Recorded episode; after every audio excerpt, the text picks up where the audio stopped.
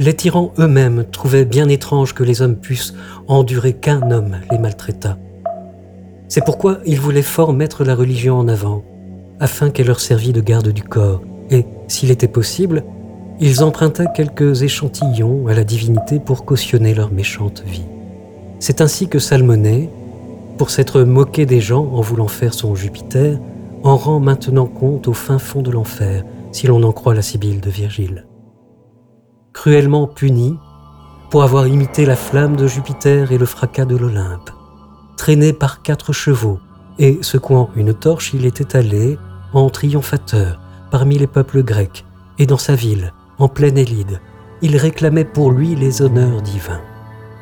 Cet insensé croyait contrefaire l'orage et la foudre inimitable en faisant résonner sur du bronze les sabots de ses chevaux.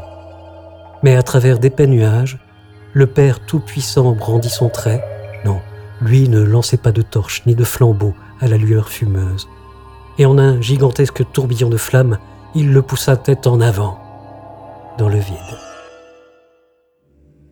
Si celui qui ne faisait simplement que l'idiot se trouve là-bas si bien traité, je crois que ceux qui ont abusé de la religion pour faire le mal s'y trouveront encore à meilleure enseigne. Les nôtres semèrent aussi en France un je ne sais quoi du genre, des crapauds, des fleurs de lys, la Sainte-Ampoule et l'oriflamme.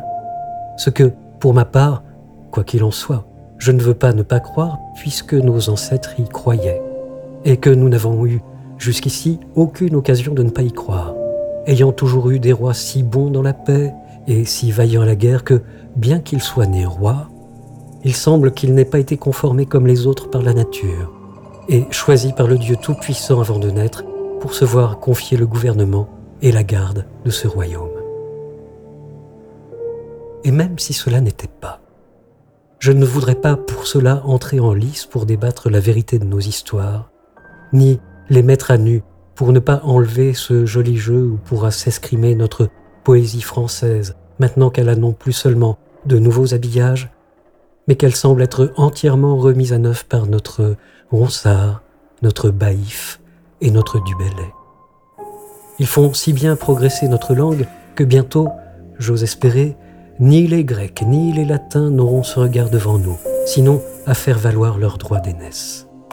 Et certes, je ferai un grand tort à notre rime, j'use volontiers de ce mot qui me plaît, et il ne me déplaît pas, bien que plusieurs l'aient rendu mécanique, parce que j'en vois assez d'autres qui sont à même de l'anoblir à nouveau et de lui rendre sa première valeur. Je lui ferai un grand tort, dis-je, en lui ôtant maintenant ces jolis contes du roi Clovis, dans lesquels s'éguera si plaisamment la verve de notre ronsard dans sa franciade. J'en comprends la portée, je connais son esprit fin et la grâce de l'homme. Il fera son affaire de l'oriflamme aussi bien que les Romains de leurs ancilles et des boucliers tombés du ciel dont parle Virgile. Il parlera de notre Sainte-Ampoule aussi bien que les Athéniens de leur corbeille d'Érésictone.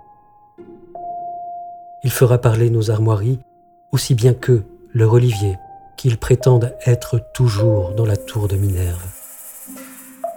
Et certes, ce serait de ma part outrageant de vouloir démentir nos livres et de courir sur les terres de nos poètes.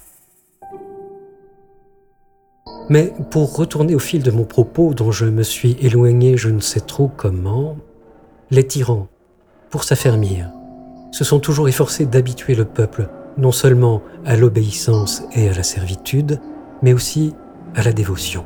Tout ce que j'ai dit jusqu'ici des moyens qui apprennent aux gens à servir plus volontairement n'est utilisé guère par les tyrans que sur le petit peuple ignorant.